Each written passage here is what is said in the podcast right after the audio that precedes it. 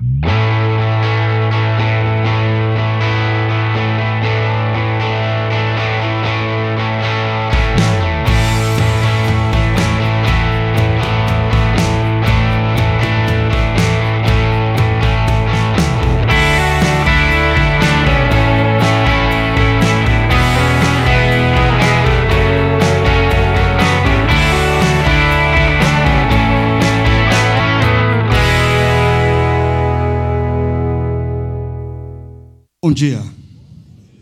Essa é uma manhã de muitas surpresas, né? Primeiro, a surpresa de ver tanta gente aqui ah, num domingo pela manhã, véspera de Natal, feriado prolongado. Ah, acho que até eu estava me faltando assim fé de que eu ia ter tanta companhia nessa manhã por aqui. Mas a, a segunda surpresa, ah, e isso me deixa maravilhado, porque isso faz parte de tudo que a gente sonha na nossa comunidade Chácara Primavera, é chegar num final de semana prolongado, véspera de Natal, ah, e encontrar ah, pessoas aqui nos servindo musicalmente, não fazendo coisas de qualquer jeito, mas fazendo com uma tremenda excelência, nos servindo com uma profundidade fantástica. Muito obrigado a vocês, músicos que fazem com excelência, porque sabem que o nosso Deus é um Deus que merece toda a excelência. Ah, nós já tivemos ah, um pouco, eu estou tentando desligar aquele sinalzinho que apareceu ali.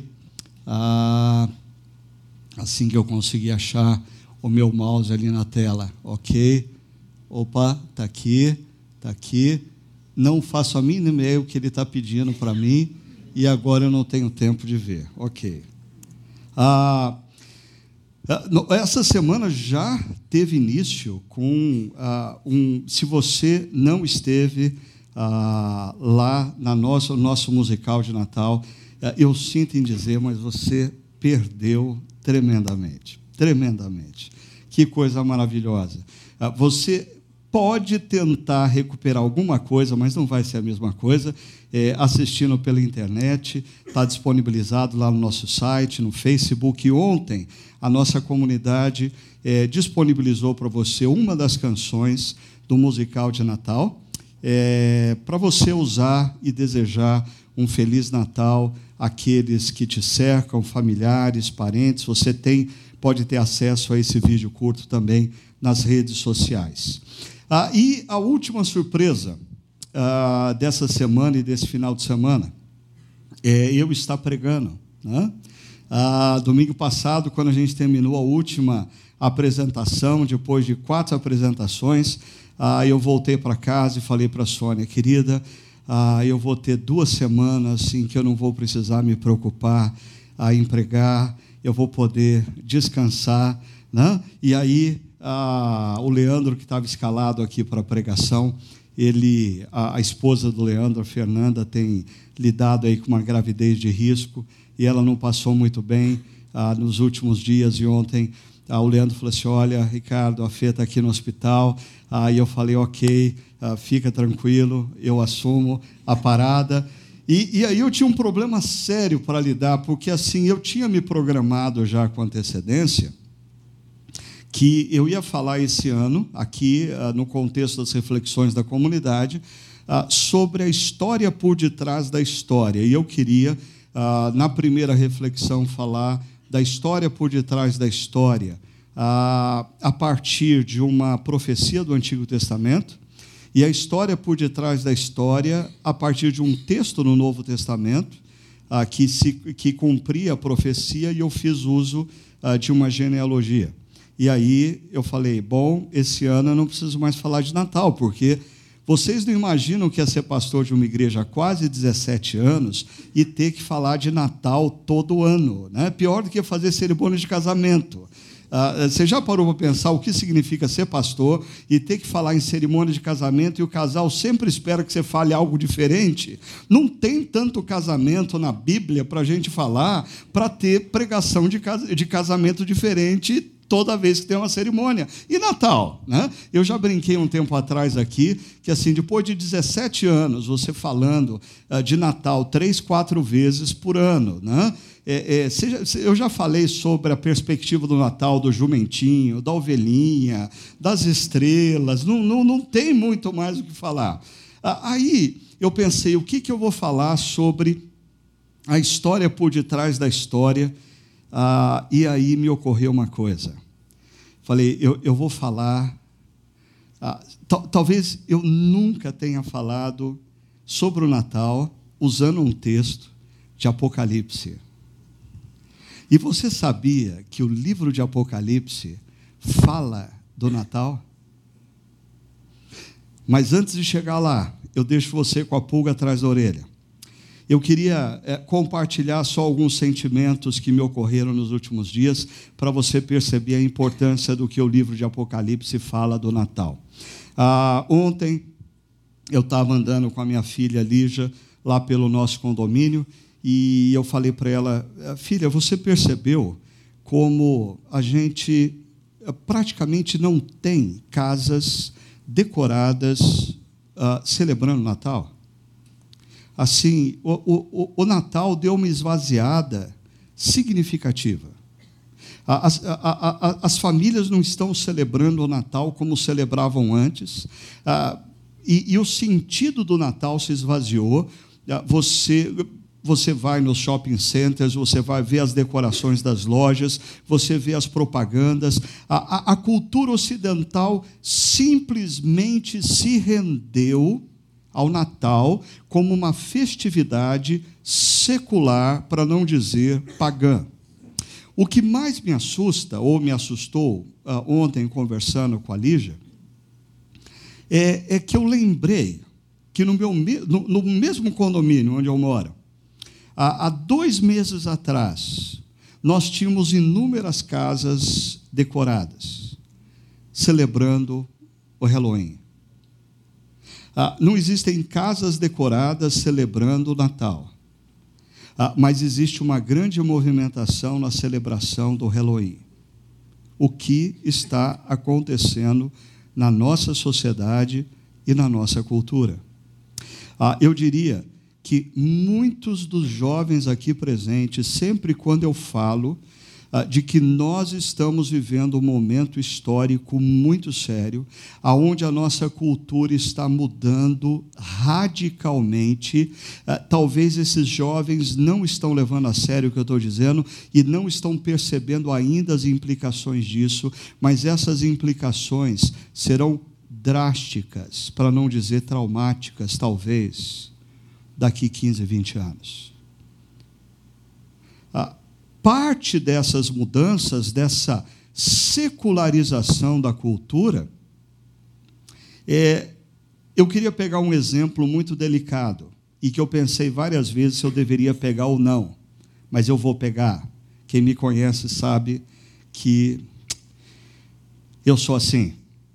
Ah, uma das histórias que emergiu nos últimos dois, três dias ah, nos jornais, principalmente nos jornais e nas mídias vinculadas a uma entidade específica que insiste nesse tema e que procura constantemente bombardear de maneira leviana a população acerca desse tema, ah, surgiu uma, uma notícia.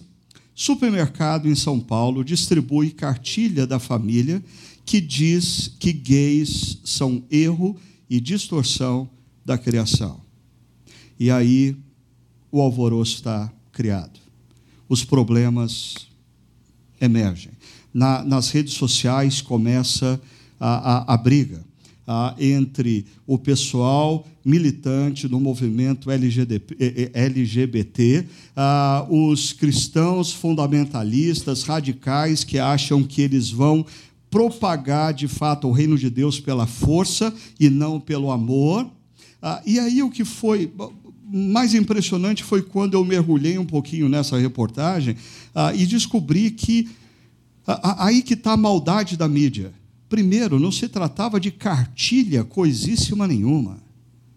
Se tratava de um devocionário 30 dias de devoção cristã acerca da família.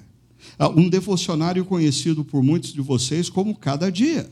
A, a, a história a história por detrás da história é um empresário cristão que tem uma rede de supermercados decidiu presentear os seus clientes com um devocionário chamado Cada Dia, assim como muitos de vocês presentearam clientes e amigos com um devocionário chamado A Jornada. E sendo cada dia, sendo jornada, um devocionário numa perspectiva cristã que reflete acerca dos princípios e valores cristãos, ele fala sobre a família na perspectiva cristã.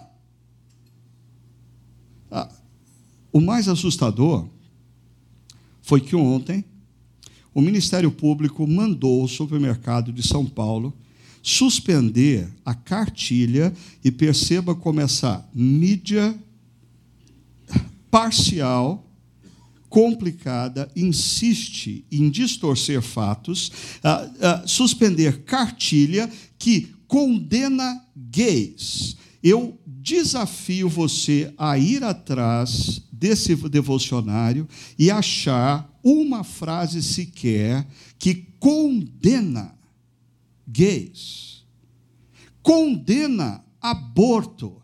Ora, a lei brasileira também condena o aborto.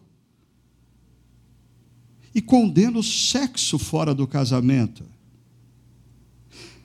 A, a, a pergunta que me ocorre aqui é: a, até que ponto, ah, num Estado democrático de direito, está muito em moda essa palavra, até que ponto vai o meu direito de expressar a minha opinião sobre determinados assuntos e aonde começa o preconceito? Como cristãos, nós devemos ser homens e mulheres que seguem a Jesus e que a maior marca de homens e mulheres que seguem a Jesus é o amor. É o amor por todos, inclusive por aqueles que pensam de maneira diferente. No entanto, nós estamos vivendo numa sociedade, e isso muitos jovens não estão se dando conta, em que pouco a pouco nós não temos mais o direito de expressar as nossas opiniões, expressar a perspectiva de Deus acerca da vida, expressar os valores e os princípios bíblicos acerca dos relacionamentos humanos e a sociedade. Ah, só para que ninguém ah, ache que o que eu estou fazendo aqui ah, é algo que fere ah, ah, os direitos que regem a nossa sociedade. Veja só, a Declaração Universal dos Direitos Humanos, no seu artigo 19, 19, diz assim: preste atenção. Todo indivíduo tem o direito à liberdade de opinião e de expressão, o que implica o direito de não ser inquietado pelas suas opiniões e o de procurar, receber e difundir, sem consideração de fronteiras, informações e ideias por qualquer meio de expressão. Quando eu vou no consultório dentário ou médico, e pega uma revista de grande circulação ah, que defende outras formas de família e outras formas de casamento, eu não me sinto ofendido por isso, porque essa é a opinião de algumas pessoas. Da mesma maneira, eu tenho o direito de colocar nesse mesmo consultório dentário ou médico um devocionário que inspira as pessoas a refletirem e a pensarem acerca dos conceitos bíblicos. E ainda, a Constituição Federal, é, no seu artigo 5, especialmente ah, nas alíneas 4 e 9, ah, diz assim: ah, artigo, perdão, o artigo 220. A manifestação do pensamento, a criação, a expressão e a informação sob qualquer forma, processo ou veículo, não sofrendo qualquer restrição, observado o disposto nessa Constituição ah, parágrafo 2. É vedada toda e qualquer censura de natureza política, ideológica e artística. Isso vale para cristãos radicais quando se deparam com pessoas que pensam de uma forma diferente de você. Você não tem o direito de querer reprimir a expressão artística e de opinião delas. Nós temos que respeitá-las.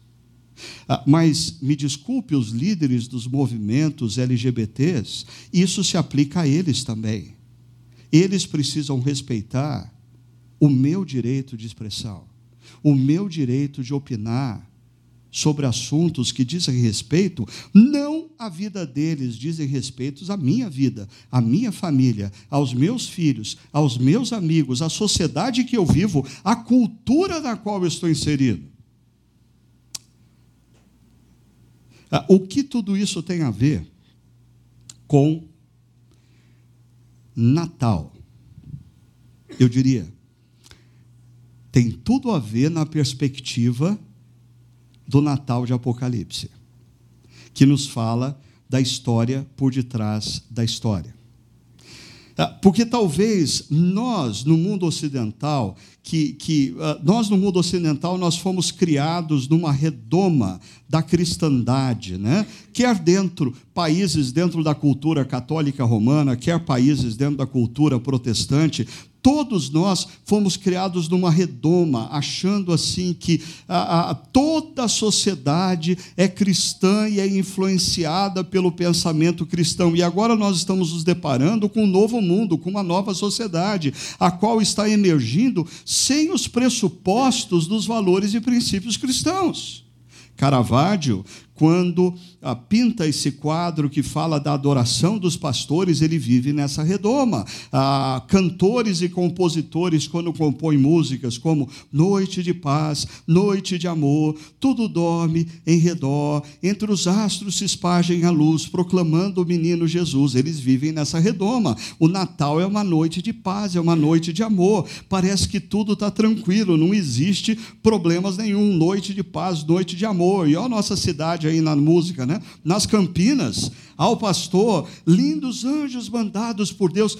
Ah, eu queria desafiar você hoje a perceber a visão de João acerca do Natal em Apocalipse capítulo 12 e perceber que João ele está muito mais para o Natal real que nós estamos vivendo numa sociedade secularizada, numa cultura que vai se paganizando aceleradamente, do que muitos cristãos na atualidade que ainda vivem o Natal noite de paz, noite de amor, e que não é a verdade, é uma redoma. Olha o que João diz no verso 1 de Apocalipse 2. 12. Apareceu no céu um sinal extraordinário. Opa, nós já ouvimos falar disso. É a mesma linguagem dos evangelistas, de Mateus, de Lucas. Eu já ouvi falar desse sinal extraordinário. E aí, João diz assim: uma mulher vestida do sol, com a lua debaixo dos seus pés. Oh, oh, essa não é a linguagem dos evangelhos. Porque o que João está fazendo aqui é nos inserindo a um evento cósmico. E deixa eu convidar você a ter uma visão completamente diferente da historinha de Natal. Porque muitas vezes a historinha de Natal que nós ouvimos quando criança, pelos nossos pais ou das nossas professoras de escola bíblica dominical, mais se parecem com contos de carochinha, no qual, ah, que bonitinho, e uma ovelhinha se aproximou de Jesus, e o jumentinho estava do lado de Jesus, e vieram os magos do Oriente e se curvaram e colocaram presentinhos para o menino Jesus. E se você pudesse se aproximar da manjedoura, o menininho Jesus dormia confortavelmente, e, os anjos em cima da estrebaria cantavam, glória a Deus nas alturas. É essa imagem que nós temos. João diz: o que está acontecendo não é uma história fictícia, conto de carochinha o que aconteceu há cerca de dois mil anos atrás foi um evento cósmico. Cósmico. O universo estava olhando para aquela manjedoura. Os astros, sol, lua, estrelas, toda a natureza se aquietou diante do primeiro choro daquele bebê. Porque aquele bebê não era um bebê qualquer. Aquele bebê era o Criador dos céus e da terra que entrou na história.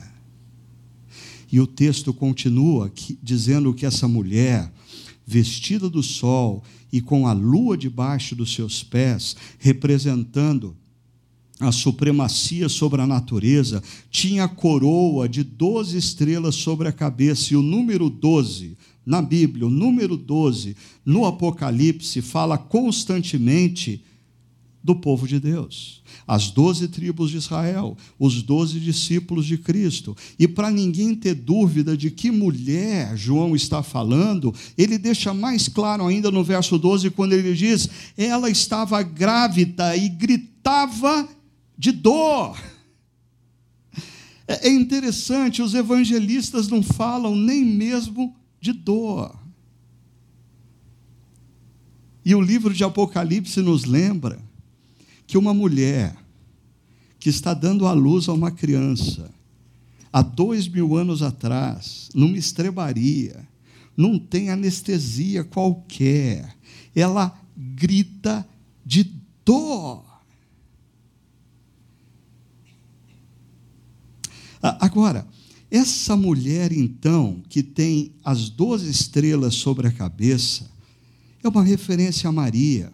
E essas doze estrelas, doze estrelas na cabeça, é uma referência tanto a Israel como a igreja, como o povo de Deus. Porque eu não vou ter tempo aqui em descer de, a detalhes desse texto, e eu sei que algumas pessoas aqui gostam de depois ir lá, ler e tal, buscar. Então, eu só quero te dar uma dica de interpretação. Quando você lê, primeiro, ler Apocalipse requer alguma habilidade, ok? Não faça isso sozinho em casa. Agora, ah, se você, mesmo assim, como você possivelmente é desobediente, você vai ler, perceba o seguinte: ah, as imagens em Apocalipse elas não são estáticas, elas são dinâmicas. Então, ora, essa mulher é Maria. Ora, essa mulher é Israel.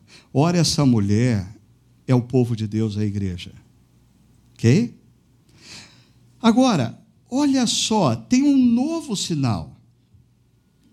E aqui eu queria convidar você a viver um Natal bem diferente, porque olha qual é o outro sinal que aparece um enorme dragão vermelho com sete cabeças e dez chifres, tendo sobre a, a, as cabeças sete coroas. Alguém aqui que tem presépio em casa tem esse dragão no presépio? Você já viu esse dragão em algum presépio? Então, mas ele pertence ao presépio criado por João em Apocalipse. A, a grande diferença é que aquele presépio onde tem uh, José, Maria, o menino Jesus, a ovelhinha, o jumentinho, os reis magos, uh, uh, os pastores, aquele é o presépio criado a partir do que a gente vê. João está nos oferecendo a visão da história por detrás da história. Os pastores não podiam ver, os magos não podiam ver, José e Maria não podiam ver, mas algo radical estava acontecendo. Ah, esse dragão com sete cabeças, e o número sete em Apocalipse significa a plenitude, e os chifres, o poder. A plenitude do poder estava sobre este dragão. E veja só o que acontece sua cauda arrastou consigo um terço das estrelas do céu, lançando-as na terra. Ah, e, e, e, aqui é um bom exemplo que eu falo do, do cuidado que você deve ter ao ler Apocalipse, porque as figuras são dinâmicas. Esse dragão, ele está vendo o nascimento de Jesus, ele está diante de José e Maria, aquela manjedora, mas de repente João faz referência a um fato de que esse, de algo que esse dragão já realizou muito antes, que foi uma rebelião, levando consigo um terço dos anjos dos céus. Nós estamos falando das hostes malignas. É, os evangelhos só nos mostram os anjos lindos cantando nos céus, mas o Apocalipse nos fala que quando Jesus estava nascendo, existia também um terço dos anjos caídos, os demônios olhando para aquela cena, e eles tinham um outro propósito. Ah, veja só o que diz o texto na continuidade. O dragão colocou-se diante da mulher que estava para dar à luz, para quê? Para devorar o seu filho no momento em que nascesse. Você sabia esse lado da história de Natal?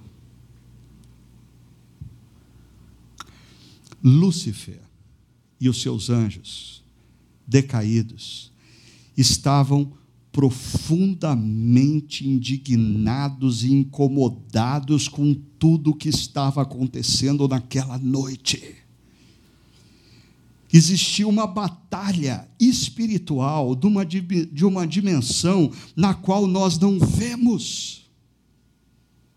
Ah, e o que muitos de nós aqui não nos apercebemos ah, é, é que esse mundo qual nós não vemos, ele continua a existir. Esse mundo qual nós não percebemos quando contamos a história de Natal, ele continua a existir hoje e grande parte dos conflitos que nós vivemos na nossa cultura, vivemos na nossa sociedade, tem a ver com essa indignação desse dragão.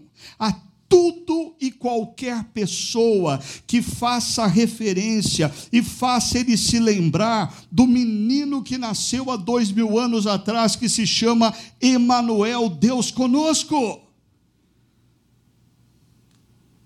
Esse dragão que estava desejoso de devorar esse menino é o mesmo leão que em 1 Pedro capítulo 5 anda em derredor querendo devorar você. Às vezes nós pensamos que ele nos quer devorar numa dimensão física. Ah, os cristãos, os primeiros leitores da carta de João de Apocalipse, eram cristãos que estavam sofrendo fisicamente. Eles estavam sendo perseguidos, eles estavam sendo mortos. Mas não se luta com isso, porque existe uma dimensão tão complexa quanto de perseguição, que é a perseguição ideológica é quando você começa a ser sabotado nos seus valores e nas suas crenças, é quando você começa a ser intimidado por estruturas malignas que alcançam o poder na mídia, alcançam o poder na política, alcançam o poder nos tribunais e passa a te intimidar, a se identificar com o menino que nasceu e a declarar ele não é um menino qualquer. Ele é o Deus Criador que entrou na história. E se ele é o Deus Criador, ele tem todo o direito, sim, em dizer como nós funcionamos e como nós deveríamos funcionar. Ele é mais do que o Criador, ele é o Criador que entra na história para nos redimir, para nos salvar da bagunça que a gente criou no universo que ele nos deu de maneira perfeita. Mas, por favor, me acompanha no verso 5 que diz: Ela, a mulher, deu à luz a um filho, um homem. E, e, aí ela faz, o, o, João faz referência a uma profecia de Isaías, que governará todas as nações com cedro de ferro. É, é interessante a linguagem, ah, muito parecida, por exemplo, com a juventude que ah, gosta de ah, seriados como Game of Thrones. Né? A, a, linguagem do Senhor dos Anéis. Ah, é, é essa criança que parece frágil está nascendo e ela vai redimir toda a história. Mas aí João, perceba, ele dá um pulo nesse negócio. Ele deixa um gap tremendo quando ele vai para a última frase e diz: Seu filho, o filho da mulher, foi arrebatado para junto de Deus e de seu trono. Ah, é mais ou menos assim: Jesus está nascendo, o dragão está diante dele, querendo devorá-lo, e João dá um salto na história, dizendo: E ele ascendeu aos céus e se assentou no trono. Peraí, peraí, João, mas você não contou a história aqui. Ah, tem toda uma história. Essa criança vai ser levada para o deserto e o dragão vai surgir, e o dragão vai, vai pressioná-lo, e o dragão vai tentá-lo, e o dragão vai tentar mover a direção dele, o dragão vai mover as estruturas políticas, jurídicas do mundo da época para condená-lo à morte, tentando intimidá-lo. Quem sabe ele negue ser quem ele era para se livrar da dor da morte numa cruz, mas Jesus, ele morre naquela cruz. Ele morre naquela cruz para pagar a dívida que nós seres humanos temos com Deus, desde o momento em que os nossos primeiros pais decidiram viver de maneira autônoma, se desconectando do Deus Criador. Ah, ah, ele morre naquela cruz para nos perdoar e para nos reconectar com um Deus Criador. E diz os evangelhos que após Jesus morrer, no terceiro dia ele ressuscita. E por alguns dias ele aparece aos seus discípulos. E ele manda os seus discípulos a irem por todas as nações e todas as culturas, contando essa história. Ah, mas num determinado momento, ele é elevado aos céus e ele se assenta à destra de Deus, ao trono, aguardando o momento de voltar e intervir na história e aniquilar definitivamente o dragão e todo o mal que ele gerou. Perceba, nessa história, aonde foi parar o dragão? Se você ler o texto depois, você vai ver versos 7 a 9, tem uma referência interessante. Diz: Houve então uma guerra nos céus. Miguel e os seus anjos lutaram contra o dragão, e o dragão e os seus anjos revidaram. Agora, mais uma dica sobre Apocalipse. Você não pode fazer a pergunta quando essa guerra aconteceu. Porque essa guerra não acontece num único momento. Essa guerra acontece ao longo de toda a história e ela transcende a própria história, como eu vou mostrar já já para vocês aqui. Mas estes não foram suficientemente fortes. Ah, os anjos do dragão. E assim perderam o seu lugar nos céus. O grande dragão foi lançado para fora. E quem é o grande dragão? Olha aqui a dica. Ele é a antiga serpente, chamada diabo ou Satanás, que engana o mundo todo, que cria sofismas para te levar para longe dos valores e princípios de Deus. Se os sofismas criados por esse dragão fossem explicitamente equivocados, ah, pessoas não seriam enganadas. O poder de engano é porque eles se aproximam grandemente da verdade, eles não se opõem opõem à verdade, ah, é, são sofismas que atuam na transversal, invadindo as nossas mentes gradativamente, com paciência e nos levando sutilmente, gradativamente, para longe dos valores e princípios de Deus. E o verso 9 termina dizendo: Ele e os seus anjos foram lançados aonde? À terra. Assim como no seu presépio lá de casa não existe dragão e demônios, não? Ah, você acha que na sua vida eles também não existem? Ah, mas Apocalipse diz que eles foram lançados na história. Em torno de você existe uma batalha pela sua mente. Em torno de você existe uma batalha pelo seu coração. Em torno de você, nas decisões que você está tomando na sua vida, existe uma batalha, uma batalha que você não vê, uma batalha que você não percebe, e uma batalha que tem implicações eternas. Nesse exato momento, enquanto eu falo para você, existe uma batalha rolando, uma batalha pela sua atenção, uma batalha pela sua compreensão, uma batalha pela sua aceitação do que está sendo dito. Existe constantemente uma batalha, porque esse dragão que não conseguiu devorar aquela criança, agora quer devorar aqueles que se rendem a essa criança.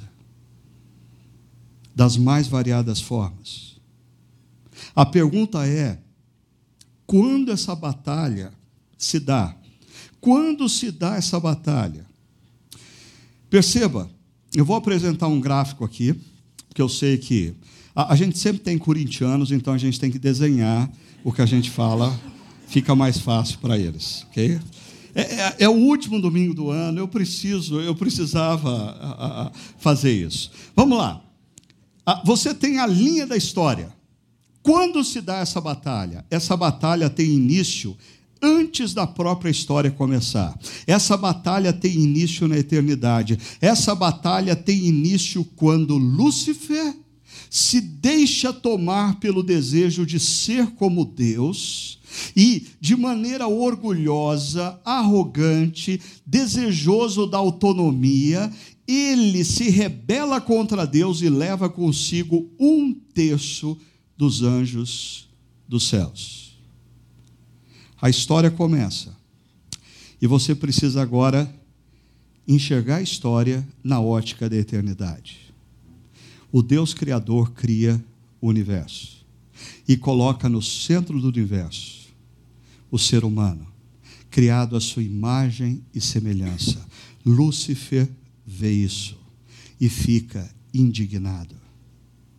E talvez, talvez, passa pela mente de Lúcifer a seguinte lógica: se os seres humanos são tão especiais ah, e o Deus Criador os quer tão bem, e se eles também se rebelarem contra o Deus Criador, da mesma maneira como eu me rebelei? O Deus Criador vai fazer vistas grossas em relação a eles? Se fizer, ele não é justo. Ah, o Deus Criador vai perdoá-los e não vai perdoar a mim? Então, ele não é justo. O que o Deus Criador vai fazer? Então, Lúcifer passa toda a história gerando batalhas, convidando homens e mulheres a viverem de maneira autônoma, a abrirem mão dos valores e princípios de Deus e viverem como eles entendem ser melhor, viverem valores a partir do homem a sua própria imagem e semelhança e não do homem e mulher a imagem e semelhança do Deus criador. Essas batalhas acontecem ao longo de toda a história. Mas uma batalha crucial se dá na cruz. A cruz é a resposta de Deus para o dilema criado pelo dragão. Volto a dizer, não é a Bíblia que diz, é uma breve a elucubração da minha parte, ok? Ah, de repente, a lógica do dragão é: como Deus vai lidar com o fato de que seres humanos criados à imagem e semelhança dele, e, e, e, eu posso perceber o quanto ele os ama, como Deus vai lidar com o problema deles. Deus responde da seguinte maneira: Eu vou entrar na história, e eu vou morrer e pagar o preço da condenação deles. Deus não anistiou o erro, Deus pagou pelo erro. E pagou pelo erro dos seres humanos, por quê? Porque Deus se fez ser humano. Deus não se fez anjo caído, Deus se fez ser humano. E naquela cruz está sendo pago a, a dívida da ruptura ruptura, da desconexão, da autonomia de seres humanos, porque Deus se fez ser humano e não anjo, não anjo decaído. Logo naquela cruz, Deus é totalmente justo, é totalmente amor, e o dragão fica enfurecido. Porque na resposta que Deus deu, ele é totalmente amor, oferecendo perdão à raça humana e totalmente justo, dizendo para Lúcifer e os seus anjos: o mal terá fim. Perceba, na cruz, nós temos já a sentença final. Jesus venceu. Ah, é por isso que no trecho de Apocalipse, no verso 10, a gente escuta o seguinte: Então ouvi uma forte voz dos céus que dizia: Agora veio a salvação, o poder e o reino do nosso Deus e a autoridade do seu Cristo, pois foi lançado fora o acusador dos nossos irmãos, aquele que constantemente procurava nos afastar do Deus Criador, que os acusa diante do nosso Deus dia e noite. E o verso 12 diz: Portanto, celebrem-no, celebrem ó céus, e os que nele habitam. Ah, deixa eu voltar para a sua imagem do presépio que você tem em casa. Os anjos estão cantando. Os anjos estão celebrando. Por quê? Porque na perspectiva da eternidade, Jesus já veio e venceu. O nascimento de Jesus anuncia a vitória de Deus na história. Deus vai restaurar toda a história. Deus vai fazer todas as coisas novas. E Deus começa a fazer tudo novo na vida daquele que olha para aquela criança e reconhece que aquela criança não é uma criança qualquer, aquela criança é o Deus Criador que entrou na história para fazer absolutamente todas as coisas novas. Essa é a boa nova, a boa notícia mas deixa eu te dar a má notícia. O texto de Apocalipse diz: Mas ai da terra e do mar. Por quê? Pois o diabo desceu até vocês, e ele está cheio de fúria. Ele anda ao seu redor como um leão, prestes a te devorar. Por quê? Porque ele não conseguiu devorar o menino. E agora, a única chance que ele tem é te intimidar. Ah, perceba, a única chance que ele tem não é nem mesmo te tomar do menino, porque ele não tem poder para isso. Ele não tem poder para isso, mas o, o grande propósito dele é te intimidar. E ele sabe, pois lhe resta pouco tempo. Aqui, a gente entra num conceito que recentemente a gente já viu os últimos dias que você lê em Apocalipse, quais são os últimos dias? Os dias que se seguem após a ascensão de Cristo aos céus. São esses últimos dias que se seguem. E olha só o verso 17, assim o caminho para o final.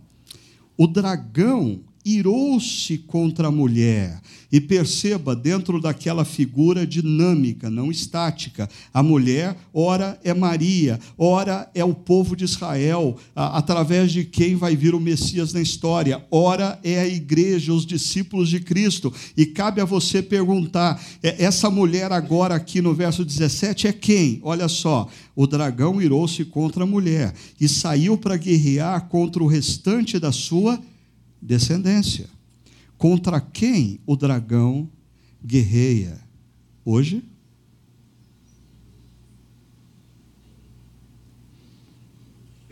Se você tem alguma dúvida, olha a segunda parte do verso 17. Os que obedecem aos mandamentos de Deus e se mantêm fiéis ao testemunho de Jesus. É interessante. Você pode defender hoje em dia causas humanitárias e boas, e o mundo vai te aplaudir, a cultura vai te elogiar, a mídia vai te exaltar. Mas se você for um discípulo de Cristo, fazendo exatamente as mesmas coisas, a mídia vai apagar as luzes, a cultura vai te repelir, você não vai ter espaço para falar. Por quê? Porque nós precisamos olhar para a cultura que nos cerca e a sociedade que nos cerca de maneira crítica. Existe nessa cultura e nessa sociedade lampejos da graça de Deus, mas existem também sombras semeadas pelo dragão que quer nos intimidar que quer te intimidar como discípulo de Cristo, que não quer que você assuma a sua caminhada de crer que aquele menino não é um menino qualquer, é o Deus Criador que entrou na história, ah, de que Jesus é de fato o que ele, ele disse ser e o que ele fez naquela cruz foi totalmente suficiente para nos resgatar, para nos renovar e para nos dar uma nova perspectiva de vida.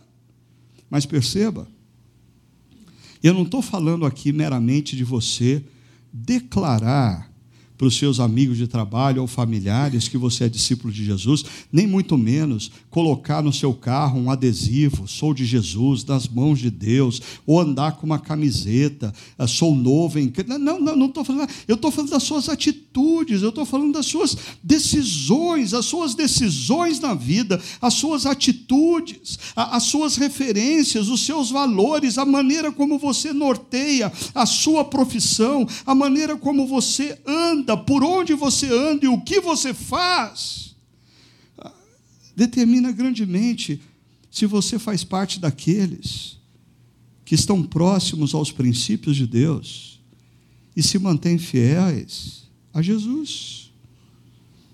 E eu gosto muito desse verso 11, e assim eu caminho para terminar. Diz assim: Eles, ah, se refere aos irmãos que venceram, eles, os irmãos, o venceram. Como que nós vencemos o dragão? Primeiro, pelo sangue do cordeiro. Nós não temos poder algum para vencer o dragão. Nós precisamos olhar para a cruz e nos lembrar que quem venceu o dragão foi Jesus. Naquela cruz, ele venceu. Ah, eu, eu posso olhar para a minha vida, me deparar com as adversidades e com os meus problemas, ah, e a questão não é eu olhar para a minha própria força e falar, eu tenho a força para vencer. Não, você não tem força nenhuma. Mas você pode olhar para a cruz e se lembrar que o sangue foi derramado ali e Jesus venceu. Ah, mas olha só um outro detalhe muito interessante que não pode passar desapercebido para você. É o sangue do cordeiro e conjunção aditiva, ok? Pela palavra de testemunho que deram. Diante da morte, não amaram a própria vida. Homens e mulheres, ao longo da história, que viveram em culturas e sociedades que constantemente tentavam intimidá-los a viverem os valores de Deus, intimidá-los a seguirem, a não seguirem a Jesus. Homens e mulheres que permaneceram dando testemunho do Cordeiro, e mesmo diante da própria morte, mesmo diante do fracasso profissional, mesmo diante do desemprego, mesmo diante da perda da oportunidade, mesmo diante da rejeição de amigos, mesmo diante de prejuízos, entenderam que existe uma história por detrás da história a verdadeira história não é a que eu e você estamos vivendo. A verdadeira história é essa que se dá na dimensão do invisível, que nós não enxergamos. E a maneira como eu me porto e decido na história visível afeta o que acontece no invisível. Assim, nessa véspera de Natal, eu quero convidar você a voltar para casa. E eu espero que você não tenha planejado no, na ceia de Natal colocar como música de fundo Noite de paz, noite de amor. Tudo dorme ao derredor. Porque a partir dessa manhã, Toda vez que você cantar essa canção, você vai se lembrar de que o compositor dessa canção nunca leu o Apocalipse. Aquela não foi uma noite de paz, aquela foi uma noite de guerra. Enquanto uma criança, o Salvador do universo, nascia naquela manjedoura, o dragão tinha os seus olhos nele com suas hostes malignas, querendo acabar com essa história. Mas eu quero que você se lembre que aquela criança venceu. E e o que a gente sofre hoje é fruto da ira de um derrotado. Ele não tem mais poder para nos acusar, ele não tem mais o poder para nos condenar para toda a eternidade. A única coisa que ele tenta fazer é roubar de você o testemunho, roubar de você a atitude roubar de você a palavra que vai fazer com que os seus amigos, os seus parentes, os seus conhecidos também olhem para o menino e percebam nele uma alternativa ou a alternativa. Nossas palavras e atitudes têm implicações que transcendem o mundo visível. Ah, depois que eu leio o texto de Apocalipse 12, eu imagino o seguinte: aquela batalha que se dá entre os anjos de Deus e os anjos do mal, na dimensão invisível. Ah, toda vez que na história eu tenho uma atitude como discípulo de Cristo, coerente, que faz com que as pessoas olhem para o menino na manjedoura e vejam o Criador do universo entrando na história para fazer todas as coisas novas. Toda vez que eu tenho uma postura assim, os anjos que na eternidade lutam contra as hostes do dragão renovam as suas forças, cantam de júbilo porque você está participando dessa batalha. E por fim, eu queria te lembrar, porque assim, essa época do ano, ela não é tão boa como a mídia e o comércio tenta te convencer que ela é. Eu, por exemplo, como pastor, há 30 anos eu percebo uma coisa. Essa é a época do ano que eu tenho mais trabalho. Essa é a época do ano em que mais casais me ligam dizendo: Pastor, a gente está pensando em separar. Essa é a época do ano em que os problemas familiares emergem. Essa é a época do ano que a depressão toma conta de pessoas. Essa é a época do ano que você se lembra do filho rebelde que não está na mesa, ou, ou, ou daquela pessoa com quem você não conseguiu. Mas, por isso mesmo, é muito importante que você se lembre do seguinte.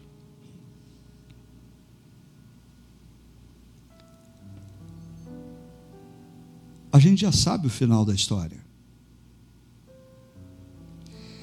Eu não sei qual o tamanho da dor que você está vivendo nesse Natal. Eu não sei.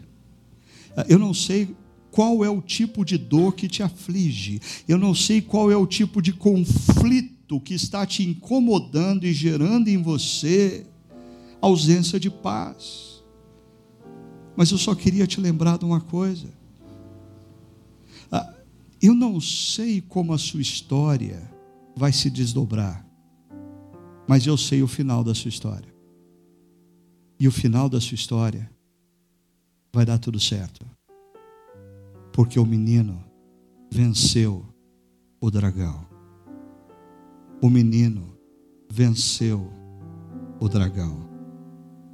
Lembra disso? O dragão não está no seu presépio, mas ele está na sua vida. Hum, e como está? Na sua história mas ele só pode intimidar você a testificar quem é o menino. Porque o final da sua vida já está consumado e concretizado. O menino que nasceu, ele venceu. E ele venceu para nos dar uma nova vida. E todo aquele que crê que Ele é quem disse ser, e que o que Ele fez naquela cruz foi totalmente suficiente, perceba isso, quando seus olhos se fecham para a história, eles se abrem para a eternidade, onde Deus fez absolutamente tudo novo, aonde não existe mais dor, não existe mais divórcio, não existe mais conflito não existe mais corrupção, não existe mais juiz dando indulto de Natal para corrupto, não existe mais injustiça, não existe mais opressão, não existe mais desavença entre as pessoas, não existe mais preconceito. Por quê? Porque tudo se fez novo. Como eu disse semana passada, eu não desejo a você um feliz Natal. Eu desejo a você um verdadeiro Natal. E o verdadeiro Natal envolve você se lembrar do que aconteceu na dimensão invisível, que o teu presépio nunca te disse. Vamos orar? Senhor, queremos nessa manhã. Nessa manhã em que nos preparamos para vivermos a experiência de celebrarmos o Natal com familiares, amigos, ou até mesmo talvez mais reclusos, sozinhos ou num grupo menor. Não importa como nós vamos conceber e pensar essa noite. O que nós te pedimos é que o Senhor traga às nossas mentes e corações a importância do que aconteceu há dois mil anos atrás.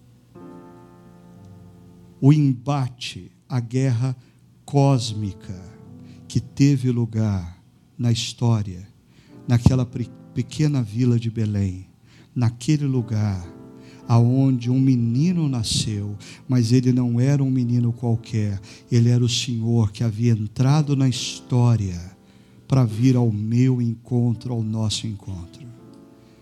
E que essa verdade mude grandemente a nossa visão de mundo. Que essa verdade mude a nossa visão acerca do problema que estamos enfrentando na família, o problema que estamos enfrentando na saúde, o problema que estamos enfrentando economicamente, o problema que estamos enfrentando na nossa sociedade brasileira. Nos dá, Senhor, não uma opção pela alienação. Não. Dá-nos, Senhor, uma consciência a consciência de que nós podemos continuar a andar firmemente na história, sem medo. Por quê? Porque nós já sabemos o final da história. Jesus venceu. E é no nome dele que nós oramos. Amém.